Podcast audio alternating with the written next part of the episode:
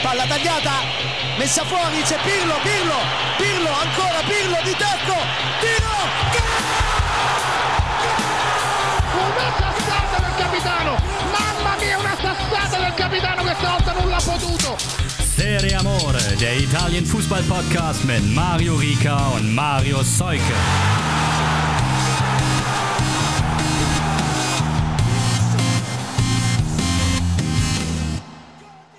Die kleine feine Sommerpause der Serie Amore ist vorbei. Hier ist er wieder, der Podcast für euch um den Calcio, um den italienischen Fußball.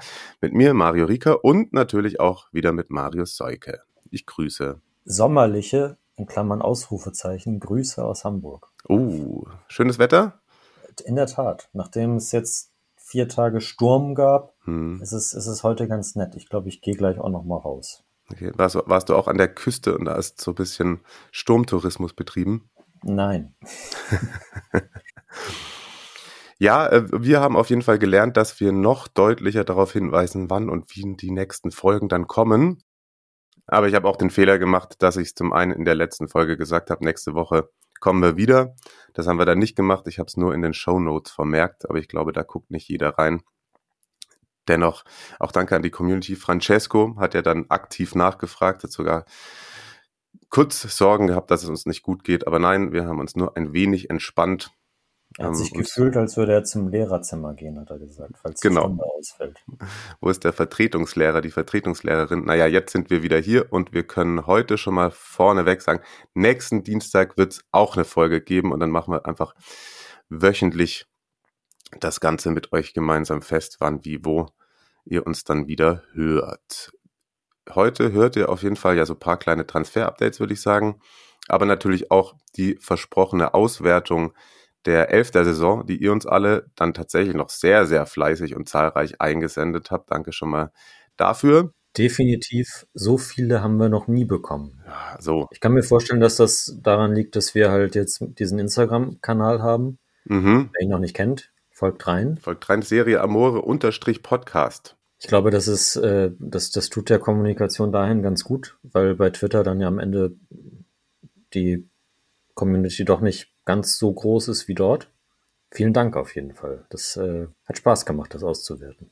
Ja, heißt auf jeden Fall, dass unsere Community eher jünger ist, oder? Aber auf, auf, auf TikTok gehen wir nicht. Ich äh, glaube nicht. Es gibt jetzt auch noch irgendwas Neues, ne? Aber tanzen die, tanzen die, aber nee, man tanzt da gar nicht mehr, oder? Ähm, ich weiß es nicht. Ach, ich weiß es Es, es gibt jetzt was Neues, äh, Threads.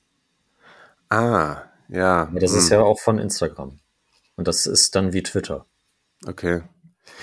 Ich glaube, da werdet ihr mich vergeblich suchen. Ich habe tatsächlich die letzten Wochen auch von dem einen meiner beiden Handys die Social Media Apps gelöscht, deswegen ähm, zeitweise da auch wenig gelesen, wenig beantwortet. Seht es mir nach. Aber ähm, es ist tatsächlich immer ein Wohlfühlfaktor, wenn man weniger Social Media konsumiert, finde ich. Das stimmt. Ich denke, dass ich vielleicht berufsbedingt da aktiv sein werde, aber vielleicht dann nicht mit einem privaten Account, sondern dann halt höchstens mit einem Transfermarkt-Account und dann schreibt man sich ja dann schon wieder nicht. Ja, Weil wenn da alle Vereine und Spieler dann irgendwie auch ihren Krempel posten, dann brauche ich Twitter halt tatsächlich nicht mehr. ja. Mal gucken.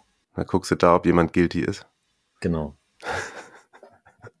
tatsächlich habe ich mich auch relativ rausgehalten in ja, dem Verfolgen der bislang dann doch auch gar nicht so kleinen Anzahl an Transfers, die getätigt wurden.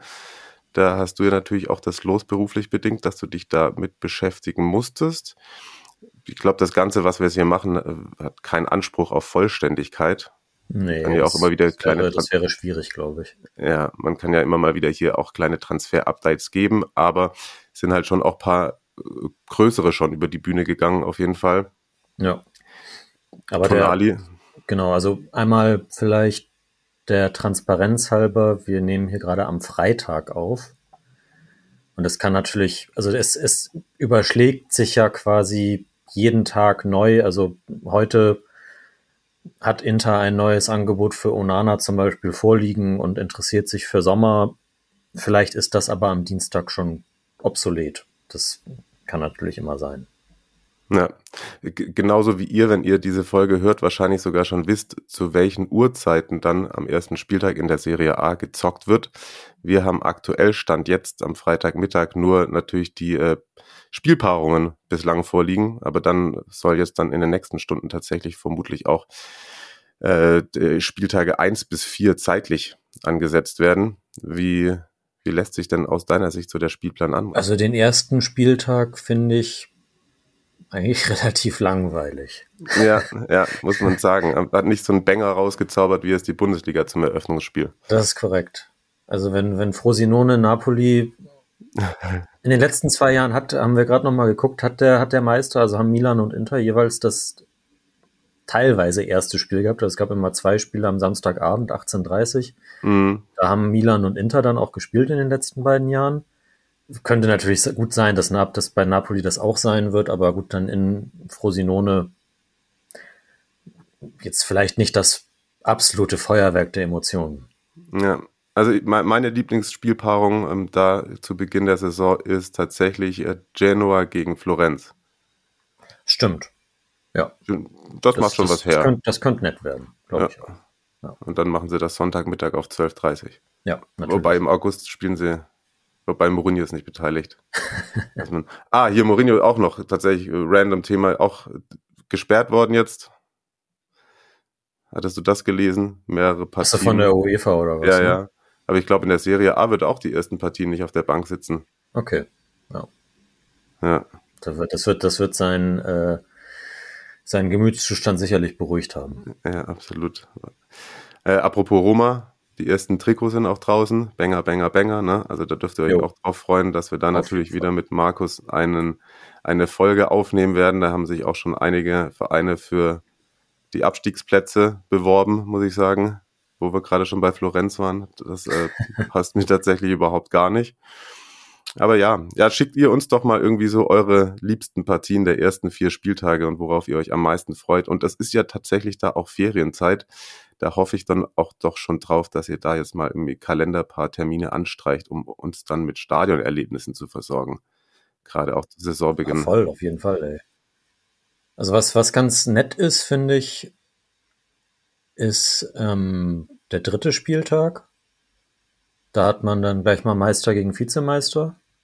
Napoli empfängt Lazio und äh, die Roma dann Milan. Da auf jeden Fall schon mal gleich zwei Highlights. Am zweiten, äh, ja, nee, auch nicht so wirklich. Und am vierten kommt dann halt gleich das Derby zwischen Inter und Milan. Na, stimmt. Und äh, da empfängt Juve dann auch Lazio. Also da ist, ist natürlich, äh, wenn man, wenn man viele große Vereine in der Liga hat, dann gibt's auch viele große Spiele. Ja. Grüße Bundesliga. Aber da wird es auf jeden Fall, gibt's sicherlich schon mal die eine oder andere Standortbestimmung. Ja, die dann tatsächlich irgendwie unseren Tabellentipp und unsere Vorschau dann sehr gleich zerschlägt. Haben wir vorhin genau. drüber diskutiert, aber die machen wir dann trotzdem auch wieder vor dem ersten Spieltag, finde ich, irgendwie da. Das hat sich so eingegroovt und wenn dann eben auch noch nicht alle Transfers über die Bühne gegangen sind. Ja, und der Vollständigkeit halber hier mal dann der erste Spieltag auch nochmal ähm, runtergebetet. Bologna empfängt Milan, Empoli die Hellas, Napoli, wie du schon erwähnt hast, ist bei Frosinone zu Gast. Genoa gegen die Fiorentina. Milan, äh, Inter, Inter Monza, ja, auch okay. Mal sehen, was Monza bis dahin so bewerkstelligt hat. Lecce gegen Lazio, die Roma zu Hause gegen die Salernitana, Sassuolo zu Hause gegen Atalanta Bergamo, Cagliari der Aufsteiger zu Gast bei Torino und Juve fährt nach Udine. Das, das ist der schwarz-weiße Derby. Das schwarz-weiße Derby, ja, ganz genau. Und ja, an der Stelle kann, können, kann ich euch jetzt schon mal ans Herz legen, kicktipp.de slash Serie Amore. Da gab es auch den einen oder die andere inaktive KicktipperInnen. Die werden dann vor Saisonbeginn dann nochmal rausgenommen, wenn die nicht mitgespielt haben. Das heißt, da ist dann auch wieder auf jeden Fall Platz für Neuzugänge. Da gab es auch schon die eine oder andere Frage, wie man in die Runde reinkommt. Also die ist für alle offen und glaube ich aber halt eben auf 300 äh, limitiert. Wenn die ziemlich, ziemlich schnell voll ist, könnte ich mir vorstellen, dass wir auch einfach irgendwie noch eine, noch eine zweite Runde aufmachen. Da werden dann aber auch, glaube ich, Marius und ich auch vertreten. Da kann man dann die, die Tipps übertragen. Aber mhm. jetzt machen wir erstmal die erste mit 300 voll, würde ich sagen. Da ist ja auch immer irgendwie im Nachrichtenchat der eine oder andere Austausch der Community gegeben. Das ist auch immer, finde ich, eine gute Sache in jedem Fall. Also da werden dann ein paar rein und raus transferiert. Erstmal raus transferiert aus der Kicktipp-Runde, dann könnt ihr euch da wieder anmelden. Und du hast gesagt, es geht Schlag auf Schlag. Klar, die ganz großen Dinge habe ich mitbekommen, aber du natürlich auch berufsbedingt äh, die kleineren oder die Vielzahl der Transfers. Täuscht es oder ist es nur so ein Gefühl, dass es viel mehr geworden ist als früher und das, obwohl man ja eigentlich dachte, dass alle ein bisschen anders haushalten müssen?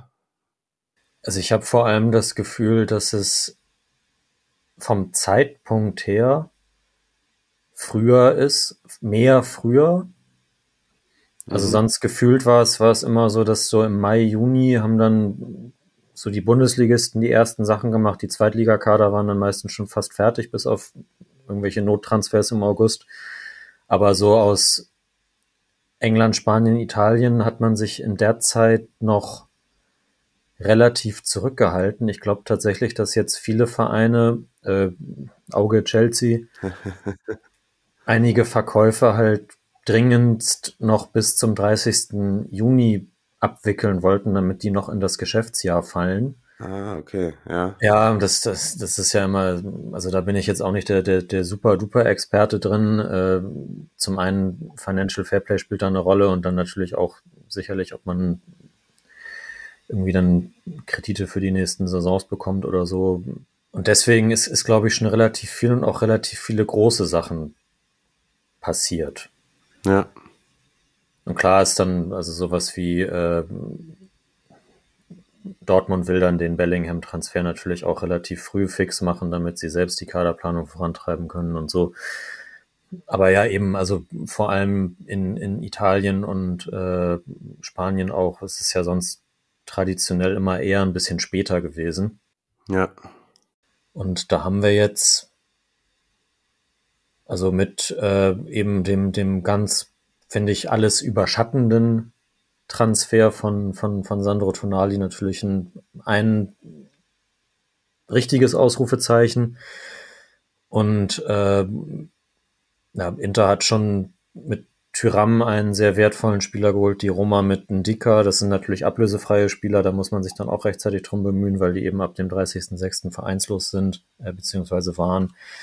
Aber Milan ist ja auch äh, äh, Ruben Loftus-Cheek quasi ein ich kann den jetzt nicht so perfekt einschätzen, aber so von der Position her glaube ich schon ein getreuer Ersatz für Tonali, den sie von Chelsea geholt haben. Also das haben die schon gemacht und da bahnt sich auch noch ein bisschen mehr an. Äh, und natürlich ist auch die Serie A von dem Kaufrausch in Saudi-Arabien nicht verschont geblieben.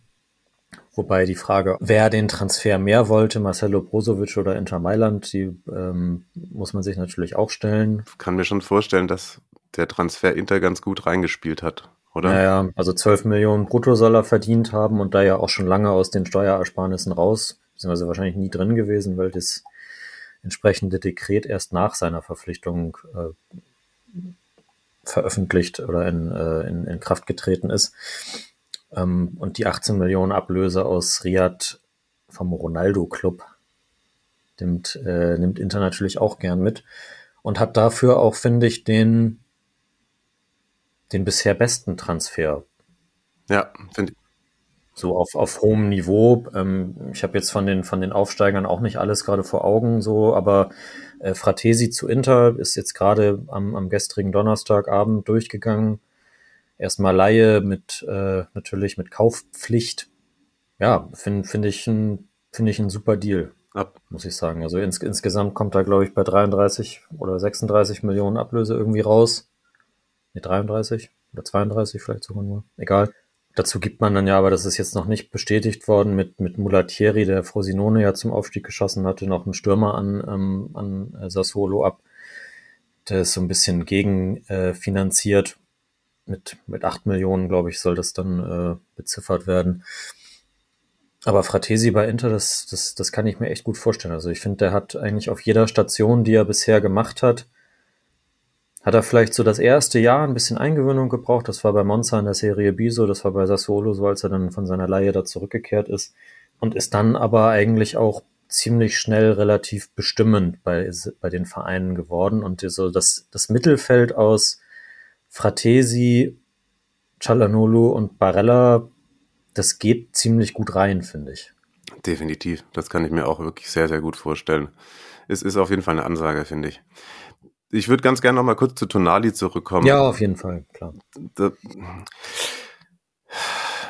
Zwiegespalten, ne? Ich glaube auch, ich finde, bin nur so quer gelesen bei den Melanisti so ein, zwei Tage danach mit bisschen Abstand hat man es dann rational betrachtet und das ist eine Menge Geld, die man da bekommt. Der teuerste italienische Spieler der Geschichte. 70, hm, ne? Mit Boni 70 Millionen, ja. ja. Es tut aber deswegen schon so ein bisschen weh, ne, weil er halt wirklich so diese, ich habe schon als Kind in Milan ja. Bettwäsche geschlafen und halt das auch authentisch und nicht gelogen und nur einfach so dahingesagt. Ja. Das ist also, die, man wünscht sich natürlich, dass, dass solche Stories dann ein bisschen, bisschen länger irgendwie stehen bleiben, weitergeschrieben werden. Ja, und, und gerade ist auch irgendwie dann, so. Ich kann, ich kann das aus, äh, aus wirtschaftlichen Gesichtspunkten voll verstehen, dass das Milan dann auch sagt, dass so ein Angebot können wir nicht ablehnen und er letztlich auch. Aber es ist ein, ein, ein weiterer Schlag ins äh, geschundene Herz der Fußballfans meiner oder unserer Generation. Ja, ja und auch der davor, glaube ich. Ja. ja, ja, klar. Ja, ich glaube, das ist gut zusammengefasst. Das ist, ich finde es halt so schade, weil wir hatten ja oft drüber geredet, hat bisschen Anlauf gebraucht und der Druck da, den er sich auch selber gemacht hat, wahrscheinlich, hat das alles irgendwie super super gemacht und trotzdem hätte ich da gerne einfach irgendwie noch weiter irgendwie die Entwicklung und eventuell gerne verfolgt, wie da dann so eine Ära entsteht. Ja, ja. genau. Und jetzt ja. finde ich auch tatsächlich, was äh, Milan jetzt mit dem Geld macht, ähm, man, man, will sich dadurch ja ein bisschen breiter aufstellen und ich kann verstehen, dass man, man hat da offensichtlich die, die Schwäche erkannt und will zum Beispiel einen neuen Flügelstürmer haben und auch jemanden, der die der die Zehn spielen kann, aber ob das, äh, also wie gesagt, Loftus Cheek kann ich nicht so fantastisch einschätzen. Ich glaube, der hat bei Chelsea in den letzten Jahren, ohne das jetzt auch nachgeguckt zu haben, nicht so viel gespielt. Pulisic ist genau das gleiche, finde ich eigentlich vom Ding her maßlos überschätzt.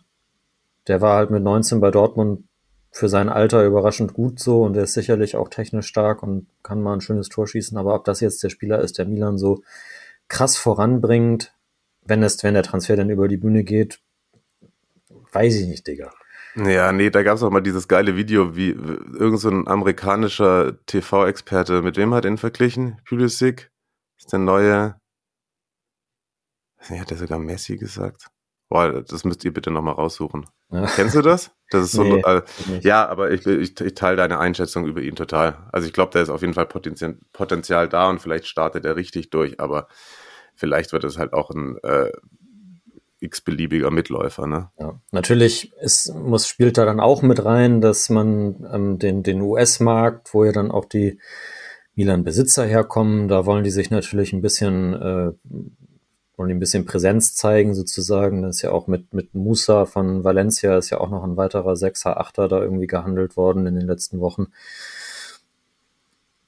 Kann ich auch aus äh, so meiner jobbedingten Perspektive und irgendwie einer rationalen Sicht auf das Geschäft Fußball nachvollziehen. Aber kickt mich halt nicht. Hm. Aus emotionaler Sicht.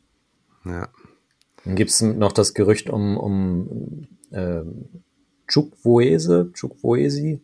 Chukwueze. Wie man, ja. ja. wie man ihn ausspricht, von Villarreal. Das, das wäre wahrscheinlich ein, das wäre, glaube ich, ein geiler Transfer für Rechtsaußen. Also die, die Flügelzange mit Leao und dem, das, das macht, glaube ich, dann schon was her, wenn das, äh, wenn das passiert. Aber ich schätze, dass das da Villarreal jetzt auch nicht dafür bekannt ist, seine Spieler massiv unter Wert abzugeben, noch ein bisschen dauert mit den Verhandlungen. Ja, doch, aber den habe ich ein, zweimal kommentiert. Irgendwie, der, der ist tatsächlich, der, den, der ist mir sofort aufgefallen und hängen geblieben. Der ist ganz nice. Ja, aber es ist schon extrem viel einfach, ne? Und äh, wie du hast es vorhin ja auch gesagt, also das ist teils absurd. Auch jetzt irgendwie mit den neuen Playern, die jetzt auf dem Markt sind, äh, Saudis etc. und so. Ja, ja. Es kann ja zum Beispiel sein, dass Milenkovic Savic noch nach äh, Saudi-Arabien wechselt. Juve ist zwar weiterhin interessiert irgendwie, aber man kennt ja Claudio Lotito, der wird ja von ja. seinen Forderungen nicht abrücken und Al-Hilal bedient die vielleicht eher. Oh ja, aber das wäre das ja. wär nur krass. Ja, natürlich, aber weiß ich nicht. Ne? Hm. Das muss, muss man halt mittlerweile mit rechnen. Ja. Äh, weiterer US-relevanter Transfer, den ich äh, auch so ganz interessant finde, ist äh, von Juve getätigt worden in den letzten Tagen. Timothy Weah. Weiß nicht, ob da auch den Milan-Fans das Herz blutet, wenn der Sohn von George zu Juve wechselt. Könnt ihr, könnt ihr, ja, mal, könnt ihr ja mal kommentieren. Könnte schon sein, ne? Nominell glaube ich tatsächlich so ein bisschen als Nachfolger für Quadrado verpflichtet worden. Also eigentlich ja auch ein Außenstürmer, aber ich meine, dass der bei bei äh, Lille zuletzt auch durchaus mal rechts hinten gespielt hat. Okay. Das prüfe ich live nach und es ist korrekt. Stark. 36., 31., 30., 29., 28., 27. Spieltag in der Liga. Äh. hat, er, hat er Rechtsverteidiger gespielt. Also Finde ich, finde ich ganz interessant. Und damit 12 Mil oder 11, äh, ja, 11,3 Millionen Euro Ablöse gar nicht so teuer. Mhm. Für noch einen recht jungen Spieler, der eben dann auch bestimmt was an, an, an Merchandising-Optionen in den Vereinigten Staaten äh, hergibt. Kann man machen. Und dann, wie du sagst, vielleicht dann halt tatsächlich auch so ein Rohdiamant, wenn man den dann noch äh, schleift und so ein bisschen die Position anpasst. Gab ja den einen oder anderen Spieler, der irgendwie weiter vorne angefangen hat und dann hinten dann richtig unersetzbar ja, geworden genau. ist. Absolut. Und was, was sagst du, was sagst du zu Seat Kolasinac? Weiß ich nicht. meinst, meinst du, er kommt zurecht mit Gasperini? Kann funktionieren, wenn es funktioniert, könnte es richtig gut funktionieren. Wahrscheinlich, ne? Ja. Da ist ja Mitchell Bakker jetzt auch noch hin. Stimmt, die, die können sich dann abwechseln auf links. Und naja, und wenn ihr das hört, ist dann wahrscheinlich auch Kim fix bei den Bayern, oder? Möglich. Also ich glaube, jetzt dieser Tage beendet er seinen Wehrdienst. Er musste ja jetzt im Sommer irgendwie zurück nach Südkorea und den verkürzten Wehrdienst antreten. Verkürzt, weil er mit unter anderem mit Son damals, glaube ich, die Asienmeisterschaft gewonnen hatte mit Südkorea. Mhm, ja. Und äh, solche Taten fürs Land werden dann damit belohnt, dass man nicht so lange zum Militär muss. Okay. Und äh, ja, aber er ist jetzt äh, auf jeden Fall, während wir aufnehmen, vielleicht, na, ist, da ist es dann schon abends in, äh, in Seoul oder wo auch immer er sich aufhält. Äh, da wird er dann den Medizincheck vielleicht schon bestanden haben. Ja. Aber ja, die Bayern ziehen die Ausstiegsklausel und dann ist das Abwehrmonster schon wieder weg. Was glaubst du, was macht Napoli?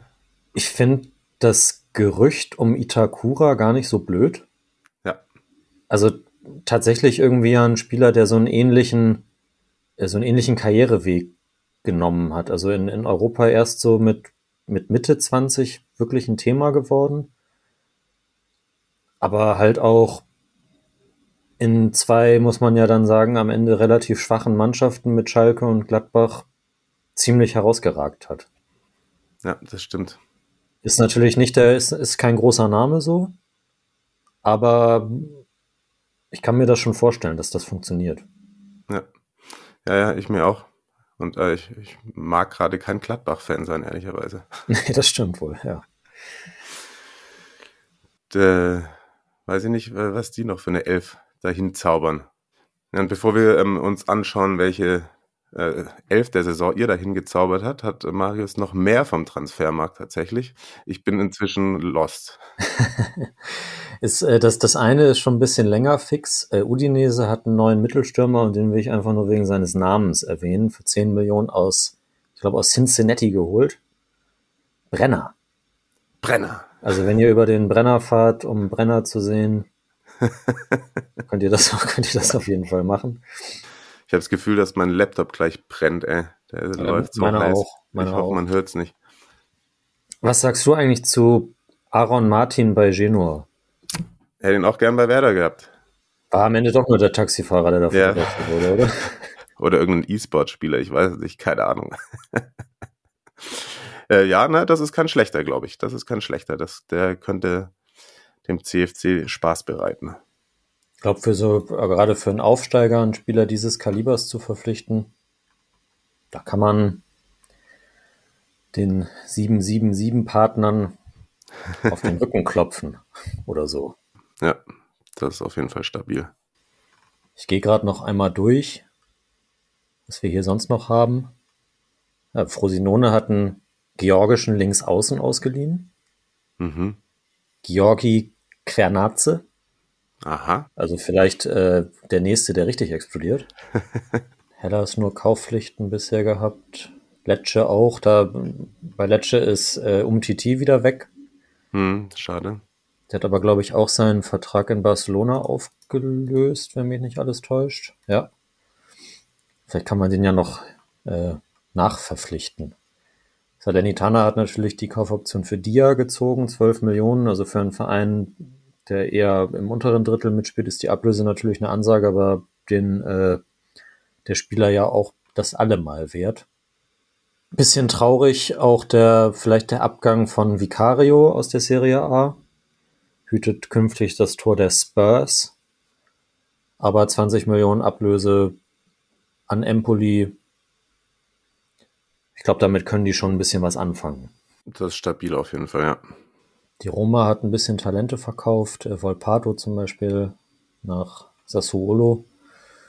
Monza noch nichts gemacht außer Kaufpflichten. Torino, Bella- Bellanova spielt nicht für Inter nächste, sondern für Torino. Der passt sicherlich bei Juric ganz gut ins System.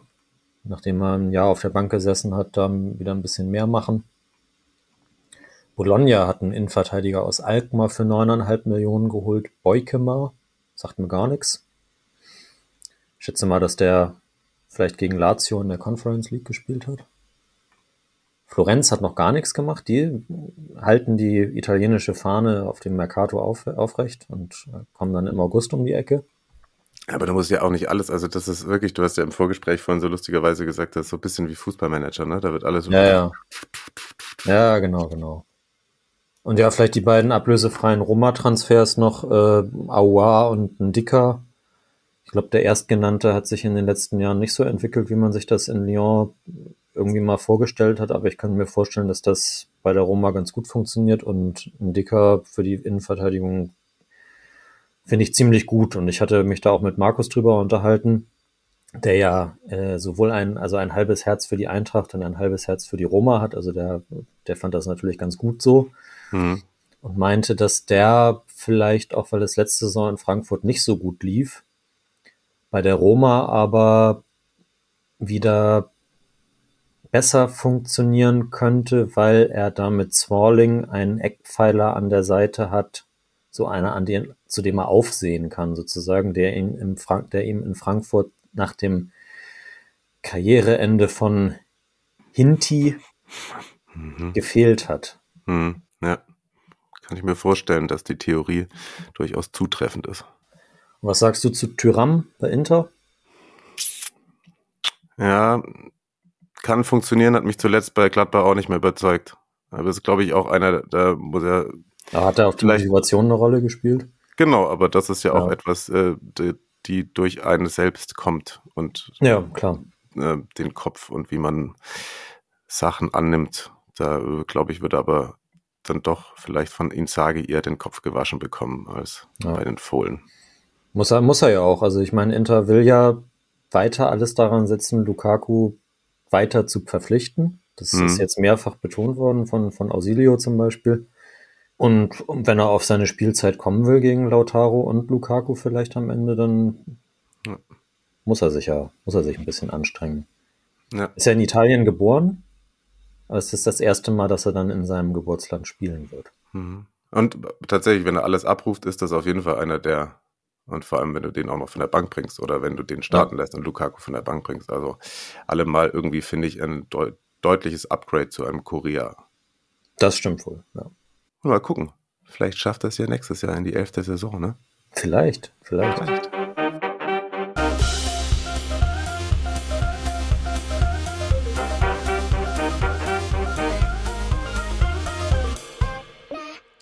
La Squadra Eterna.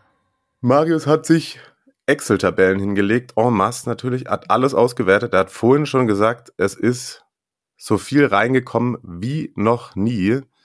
Und ähm, ich bin sehr gespannt drauf. Ich habe immer wieder gelesen, was ihr geschickt habt, aber auch nicht alles in, ganzer, äh, in Gänze und natürlich auch keine Strichliste geführt. Jetzt bin ich sehr gespannt drauf, wie sich das alles da bei euch irgendwie zusammengestellt hat in der Squadra Eterna der äh, vergangenen Serie A-Saison. Und wir haben dazu auch noch eine äh, Audio-Einsendung, aber ich würde sagen, wir beginnen immer in den Mannschaftsteilen mit der Auswertung von Marius, von euren Einsendungen.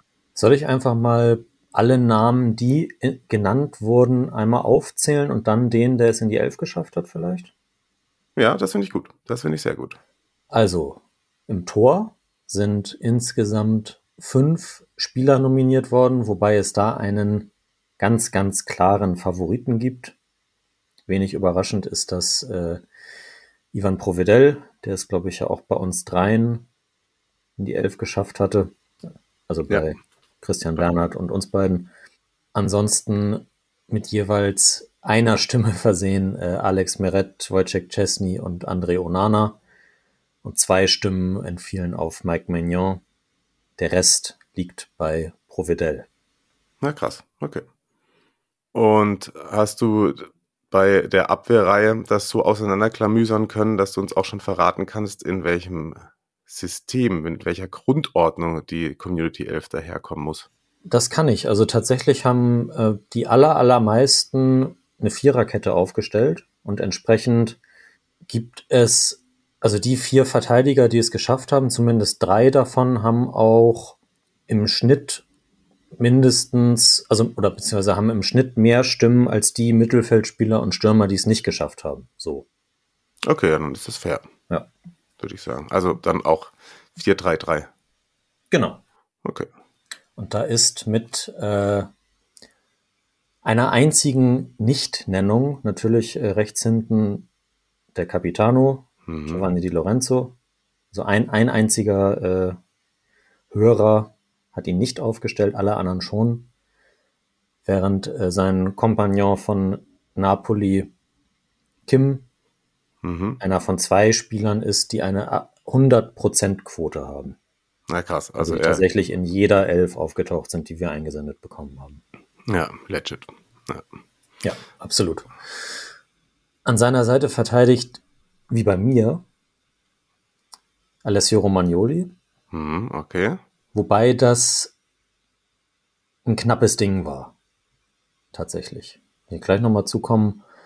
Auf links dann äh, mit drei Stimmen Vorsprung vor die Marco äh, Theo Hernandez. Okay. War bei hattest, mir nicht hattest drin. Hattest du ihn auch drin, nicht? Nee, ich hatte Theo nicht drin, nein. Okay. Ah, nee, stimmt, du hattest ja diese, die Dreierkette mit ja, ja. Marco in der Dreierkette stand. Ja, ja, genau. Ah, krass, aber ich glaube tatsächlich, Theo war weder bei dir noch Christian noch bei mir in der Top 11. Ja. Und bei der Community ist er aber drin. Genau. Er hat, hat halt ein, ein gutes Standing auf jeden Fall. Ja, das, äh, ich glaube, er ist auch jetzt, also seit wir das machen, jedes Mal von der Community gewählt worden. Hm. Und nachvollziehen kann ich das natürlich. Äh, er ist ja schon der spektakulärste Spieler auf seiner Position. Ja, definitiv. Ja, eng äh, für, äh, für Romagnoli deshalb, weil er im Vergleich eben zum einen mit, mit Di Marco, also da hätte man sonst auch auf äh, Dreierkette mit Di Lorenzo, Kim und ihm setzen können und Theo vielleicht dann im linken Mittelfeld, also das hätte ich mir überlegen können.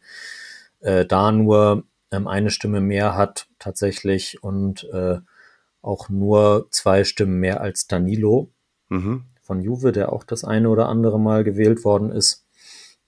Ähm, gab dann noch ein paar Spezialkandidaten, die eine Stimme bekommen haben. Die äh, lese ich einfach mal ganz kurz vor. Das äh, ist äh, Baschirotto, den Mhm. hören wir, glaube ich, gleich in der Audioaufnahme auch. Ja. Äh, Chris Smalling, Quadrado, Stefan Posch, Mhm. Carlos Augusto, den ja äh, Christian in seiner Elf aufgestellt hatte von Monza. Ja. Äh, Scalvini, zweimal gewählt immerhin. Und Malik Chow. Ah, okay. Spannend, ja, aber äh, vielseitig. Also dann doch nicht so eindeutig, wie man manchmal denkt nach, nach 38 Spielen. Nee, genau. Ja. Und du hast es angesprochen, Flo, das ist auch irgendwie etwas ein wiederkehrendes Element. Der hat sich die Mühe gemacht, das Ganze einzusprechen und hat es auch nach Mannschaftsteilen äh, unterteilt. Und von Flo hören wir jetzt die Einsendung und hören uns an, welchen Torhüter und welche Abwehr er ins Rennen schickt. Äh, ciao Mario Marius, ciao liebe Serie Amore ZuhörerInnen. Hier ist der Flo. Ich schicke euch noch meine Top 11 per Sprachnachricht, wie besprochen. Habe ich in der Winterpause auch schon so gemacht und jetzt zum Ende der Saison auch nochmal. Meine Top 11 spielt im 4-2-3-1 Napoli-System und wird auch trainiert von Spalletti. Und zu Spallettis Meisterstück im wahrsten Sinne des Wortes muss man gar nicht viel sagen. Im Tor ist Ivan Provedel von Lazio, Torhüter der Saison geworden, zu, zu Recht auch. Man hätte auch Vicario nehmen können, aber Vicario hat nur 31 Spiele gemacht und Provedel sogar alle 39, deshalb ist, äh, alle 38, sorry, deswegen ist Provedel der Starttorhüter. Rechts ist ähm, Giovanni Di Lorenzo, wie vor ein paar Folgen, paar Folgen schon mal angesprochen, ähm, in meiner allerersten Voicemail an euch vor drei Jahren oder zweieinhalb Jahren, wie auch immer, habe ich ihn als zu wild und zu, zu unorthodox betitelt und kritisiert. In der Zwischenzeit ist er äh, Coppa Italia-Sieger mit, äh, mit Napoli geworden, Meister mit Napoli als Kapitän und auch vor zwei Jahren Europameister. Also Giovanni Lorenzo ist gesetzt. In der Innenverteidigung ist mein erster Innenverteidiger Baschirotto von Lecce. Ähm, kam von, für, für 200.000 oder 300.000 Euro aus der Serie B und war maßgeblich beteiligt am Klassenerhalt von Lecce, ist sogar in die Squadra berufen worden, zwar ohne Einsatz, aber ist berufen worden, hat wichtige Tore gemacht. Ähm, hier hat natürlich auch um Titti nehmen können, aber um Titti hat weniger Einsätze gehabt, deswegen ist Baschirotto von Lecce. Äh, der zweite Innenverteidiger ist Kim, ist genau der Koulibaly-Ersatz, den man sich nicht hätte vorstellen können. Erinnert, finde ich, an der Spielweise sehr an Koulibaly. Äh, rabiat, aber fair im Zweikampf nach vorne verteidigend. Ähm, Lucio Angriffe, Lucio Gedächtnisangriffe, kaum Stockfehler, außer mal kurz nach der Winterpause hat er mal zwei, drei Wackler. Ähm, ja, Bombe. Wechsel jetzt nach München. Ähm, wahrscheinlich finde ich cool, dass Hassan Ismail den für meine Löwen spendiert. Kleiner Scherz. Ähm, Linksverteidiger ist Di Marco in der Viererkette. Spielt ja eigentlich immer den Außen in diesem 3-5-2 von Inter. Bei mir spielt er links in der Viererkette. Ist eigentlich für mich ein verkappter Spielmacher bei Inter. Ähm, sehr viele Ballkontakte. Jeder Standard geht fast über ihn. Jeder Angriff geht über ihn. Hohe Spielintelligenz, trotzdem schnell und körperlich robust. Also, wie gesagt, eigentlich eher, eher einen Zehner gefühlt. Bei mir spielt er links hinten. Würde mich mal interessieren, wie der in einem 4-4-2 oder so, wenn er bloß im linken Mittelfeld spielen müsste, wie offensiv kreativer er da noch agieren könnte. Aber nichtsdestotrotz defensiv absolut voll solide. Danke, alles schlüssig für mich, alles schlüssig. Und äh, wir machen mit dem Mittelfeld weiter, würde ich sagen. Absolut. Dreier Mittelfeld mit äh, zwei ganz klaren Favoriten aus der Community. Das ist zum einen natürlich äh, Stanislav Lobotka, Mhm. der zwar nicht von jedem oder jeder gewählt wurde, aber doch wirklich einem hohen Prozentsatz, also schon 90 Prozent. Okay. Und äh, ganz ähnlich verhielt sich das auch bei Nicolo Barella. Ja, okay. Dahinter dann eng. Also der dritte, der dritte Platz im, äh, im zentralen Mittelfeld sehr umkämpft. Zw ähm, am Ende der Ausschlag tatsächlich auch dann nur eine Stimme gegeben Ach krass. zugunsten von SMS Mhm. gegenüber Tonali. Oha, okay. Ja, da, da haben sich, glaube ich, die, äh, die Milan-Fans ein bisschen abgesprochen. Ja, krass, der ja, SMS hatte ich ja auch drin, ne? Ja. Ja, äh, spannend, das eben, aber das hatten wir, glaube ich, schon, als wir darüber gesprochen hatten, mit Christian ja schon äh, kritisiert, dass Lobotka kein Spieler mit der 100%-Quote ist. Aber das ist ja hier eine freie Community, die macht, darf machen, was sie will. Genau. Und ähm, Flo hat tatsächlich Lobotka auch nicht drin bei seinem Mittelfeld. Das hören wir uns jetzt Stimmt, an. ja. Ähm, kommen wir zum Mittelfeld. In meiner Doppel-6 spielt zum einen Nicolo Barella. Ist ja eigentlich eher so ein Achter, fast sogar Zehner, aber Sechser kann er schon auch spielen. Ähm, ja, muss man ja für sagen, reißt Kilometer ab ohne Ende, defensiv ähm, giftig, sau intelligent im Zweikampf, zieht da viele Fouls. Nichtsdestotrotz ist, muss man aufpassen, wenn man das ein bisschen wahrnimmt, was der für ein feiner Techniker ist, wie der Bälle runterstoppt oder weiterleitet mit der Hacke. Gerade in der Champions League gab es ja die letzten Jahre oder auch in der Saison einiges von ihm zu sehen. Also absolut feiner Fußballer. Ähm, wie es der Mario schon öfters gesagt hatte, wenn dieses Giftige noch ein bisschen vielleicht zurückschrauben könnte und sich ein bisschen mehr aufs Spielen konzentrieren würde, dann glaube ich, wären da leistungstechnisch keine Grenzen gesetzt. Zweite Sechser ist Zambo Anguissa. Hier haben wahrscheinlich die meisten Zuhörerinnen, Zuhörer haben wir hier ähm, Lobotka. Für mich ist es Zambo. Ähm, warum? Ähm, ich finde, der Zambo Anguissa bringt alles mit, was der Lobotka auch mitbringt, ist genauso ballsicher, ähm, ist genauso ein, so, so ein Taktgeber und ein Metronomspieler der das Tempo vorgibt und so weiter und so fort. Bloß finde ich, bringt er halt einfach mehr mit, weil er defensiv nur eine andere Physis und ein anderes Defensivverhalten mitbringt und auch torgefährlicher ist. Und was beim Lobotka ein bisschen, also mich ein bisschen gestört hat, gerade zum Ende der Saison, dass er extrem viele unnötige Ballkontakte hat, wo er anstatt seinem Nebenmann spielt, einfach dann wieder auf den Ball drauf datscht und dann wieder schaut. Und das war, finde ich, auch maßgeblich daran, dass Napoli in den letzten Saisonspielen, klar, da waren sie dann schon lange Meister, aber da war dann eh das Tempo raus und er ist noch ein bisschen zu sehr rausgenommen. Ich verstehe natürlich jeden, der einen Lobotka nimmt, kann man kein, aber ich finde einfach ein Zambo, ja. Der Mann war in seinem Leben noch nie nervös, also das merkt man, wie wichtig der war für die Mannschaft. Der war letztes Jahr, als er mit, mit Fabian Ruiz noch die Doppel-Sechs gebildet hatte, war er eigentlich auch schon der überragendere Sechser. Und technisch ist er unterschätzt.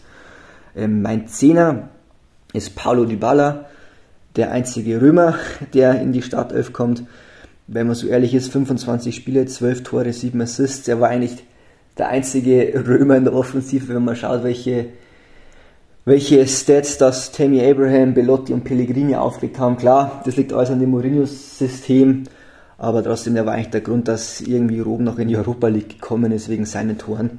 Wie gesagt, 25 Spiele, von denen er die meisten nicht annähernd über 90 Minuten gespielt hat und trotzdem 12 Tore, 7 Assists. Also wie gesagt, der einzige Römer in meiner Top 11. Marius, äh, sag uns noch mal kurz im Mittelfeld bitte, welche Namen gab es da sonst noch so, die außer Tonali knapp gescheitert sind? Genau, das ist äh, einer, den ja Flo auch erwähnt hat, Angisa, der hat auch einige Stimmen bekommen und ist dann nicht weit entfernt von Tonali und äh, Milinkovic-Savic. Genauso wie äh, Kopmeiners, mhm. Der es auch in, in die eine oder andere Elf geschafft hat. Eher Außenseiterkandidaten waren dagegen Benacer, Zielinski, Nicolas Dominguez mhm. und die beiden von mir gewählten äh, Chalanolu und Rabiot. Okay. Aber die waren nicht so weit vorne in der Community? Nein. Ah, okay. Beide mit nur zwei Stimmen. Okay, krass. Ja. Die Qual der Wahl hatte man. Oh. So, äh, einer mit 100% Quote ist noch über. Kann man der sich denken, wer das ist. Ja, ich glaube, man kann sich inzwischen denken, wer das ist. Äh, Im Sturm. Oder vielleicht auch nicht, ne? Es ist ja eine 50-50. Ah, stimmt, genau. Drei haben wir noch im Sturm übrig. Mal gucken. Marius klären's auf. Ja, 100% Quote für Victor Osimen. Mhm. Weil es eine Person gab, ich äh, will niemand angucken, aber Leo, den ihr auch hier schon mal äh, im, im Stadionerlebnis gehört habt, äh, ja. der hat äh, Quarazkelia nicht gewählt. Oha. Sondern muss ich reingucken. Äh, sein Dreiersturm besteht aus äh, Osimen, Leao und Dybala. Ah, okay. Leao ist auch der dritte Stürmer der Community. Mhm. Insgesamt, hinter eben Osimen und äh, Quietscher. Ja, ja, das. So wie ja auch, glaube ich, wir das auch äh, uns da relativ einig waren. Ja. Erstaunlich wenig Stimmen gab es für Lautaro. Okay. Hatten Christian und ich ja drin. Ja, genau. Äh, die Baller hat da mehr gesammelt. Okay. Und äh, sonst nur mit wenigen äh, Stimmen, also quasi die Außenseiter äh, Beradi, Zakanyi, Lukman, Heulund und Bulaidia. Ah, okay.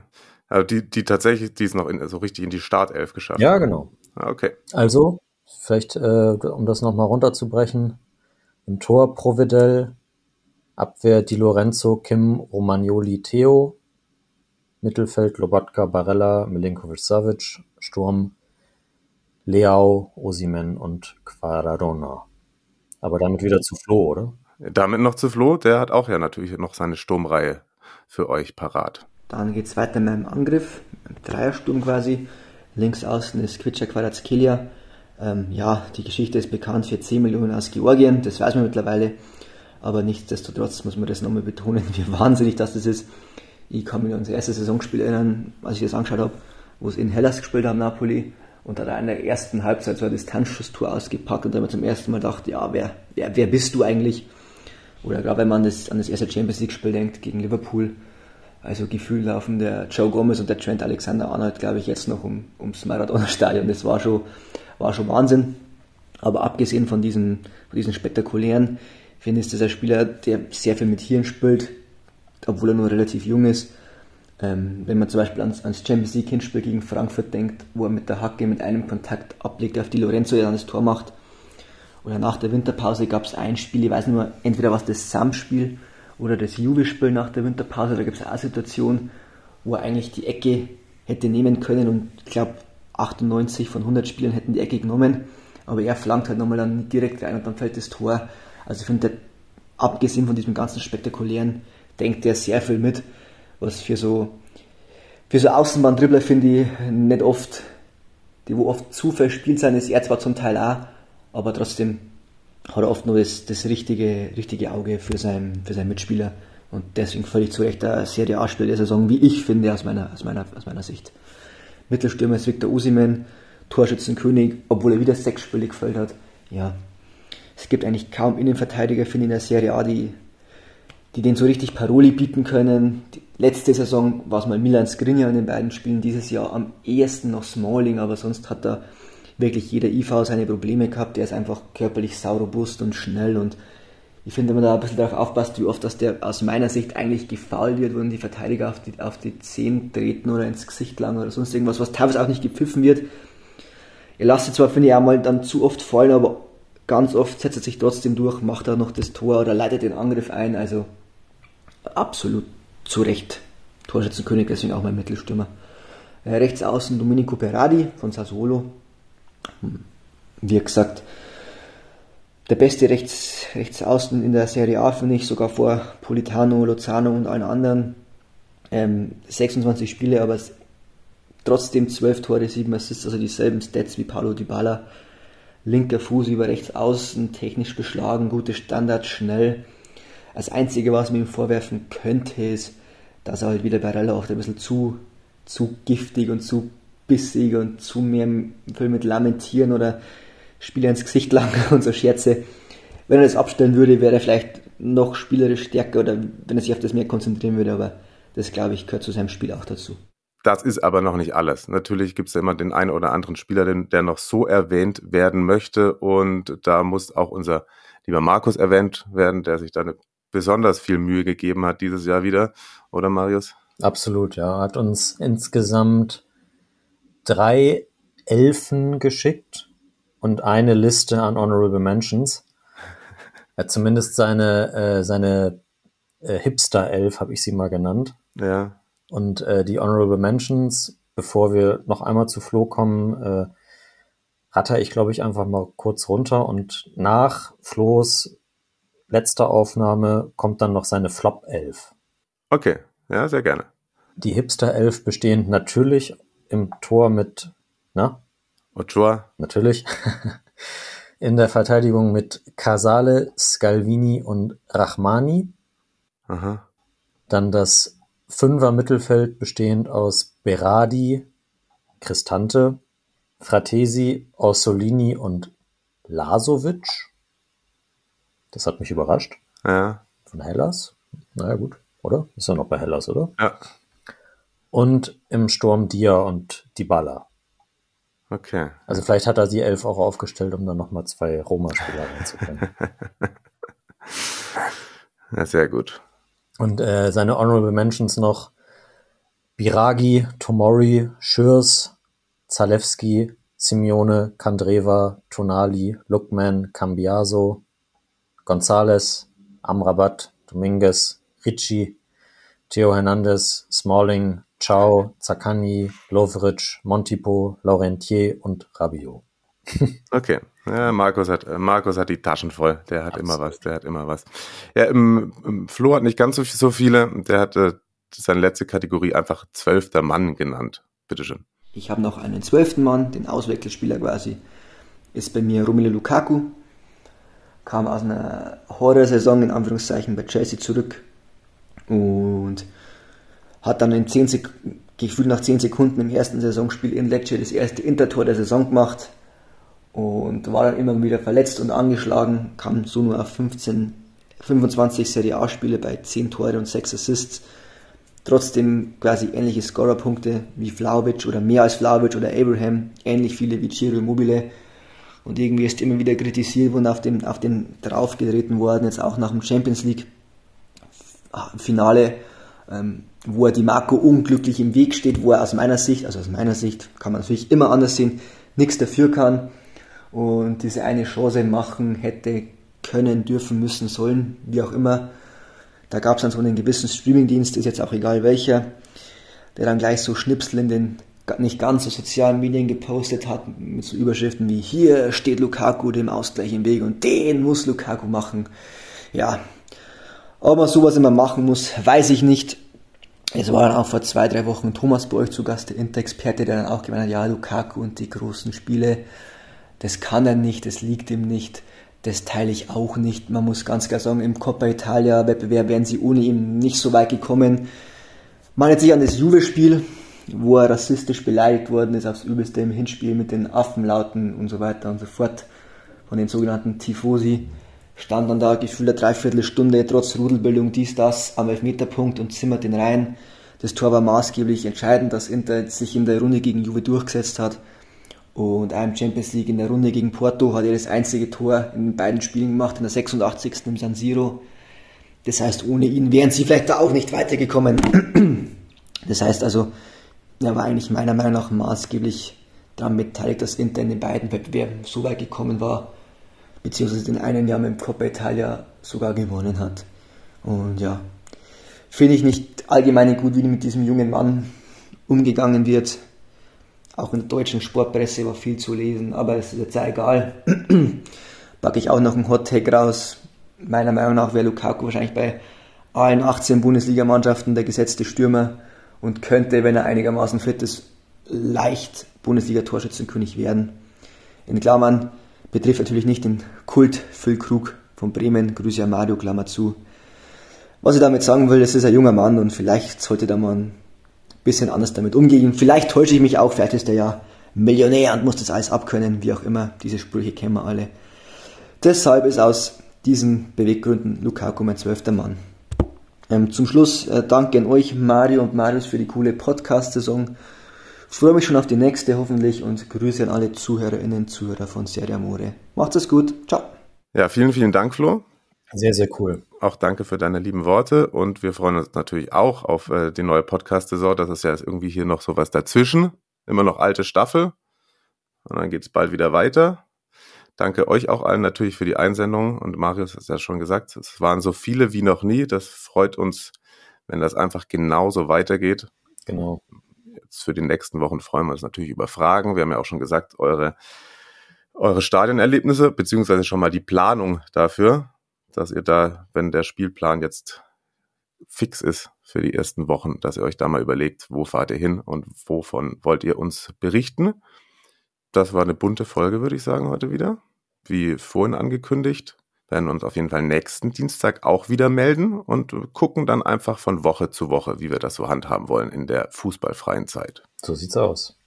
Dann be beschließen wir einfach mit der mit den elf goldenen Himbeeren, oder? mit den elf goldenen Himbeeren, was, was ist das? Die Flop elf von Marco. Ach so, die, oh Gott, ja, jetzt. Äh. ich bin immer schon einen Schritt weiter. Ich bin heute irgendwie ein bisschen, bisschen, der Kopf ist leer. Der Kopf ist leer. Markus hatte noch seine Flop 11. Im Tor, das ist wenig überraschend, äh, Maximiano von Lazio. Viererkette bestehend aus Dest, Kumbulla, Skriniar und Pellegrini. Mhm. Also dem Lazio Pellegrini. Ja.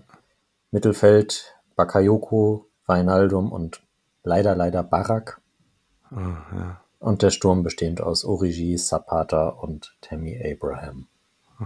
Also da konnte auch noch den einen oder anderen Römer unterbringen. Das ist richtig.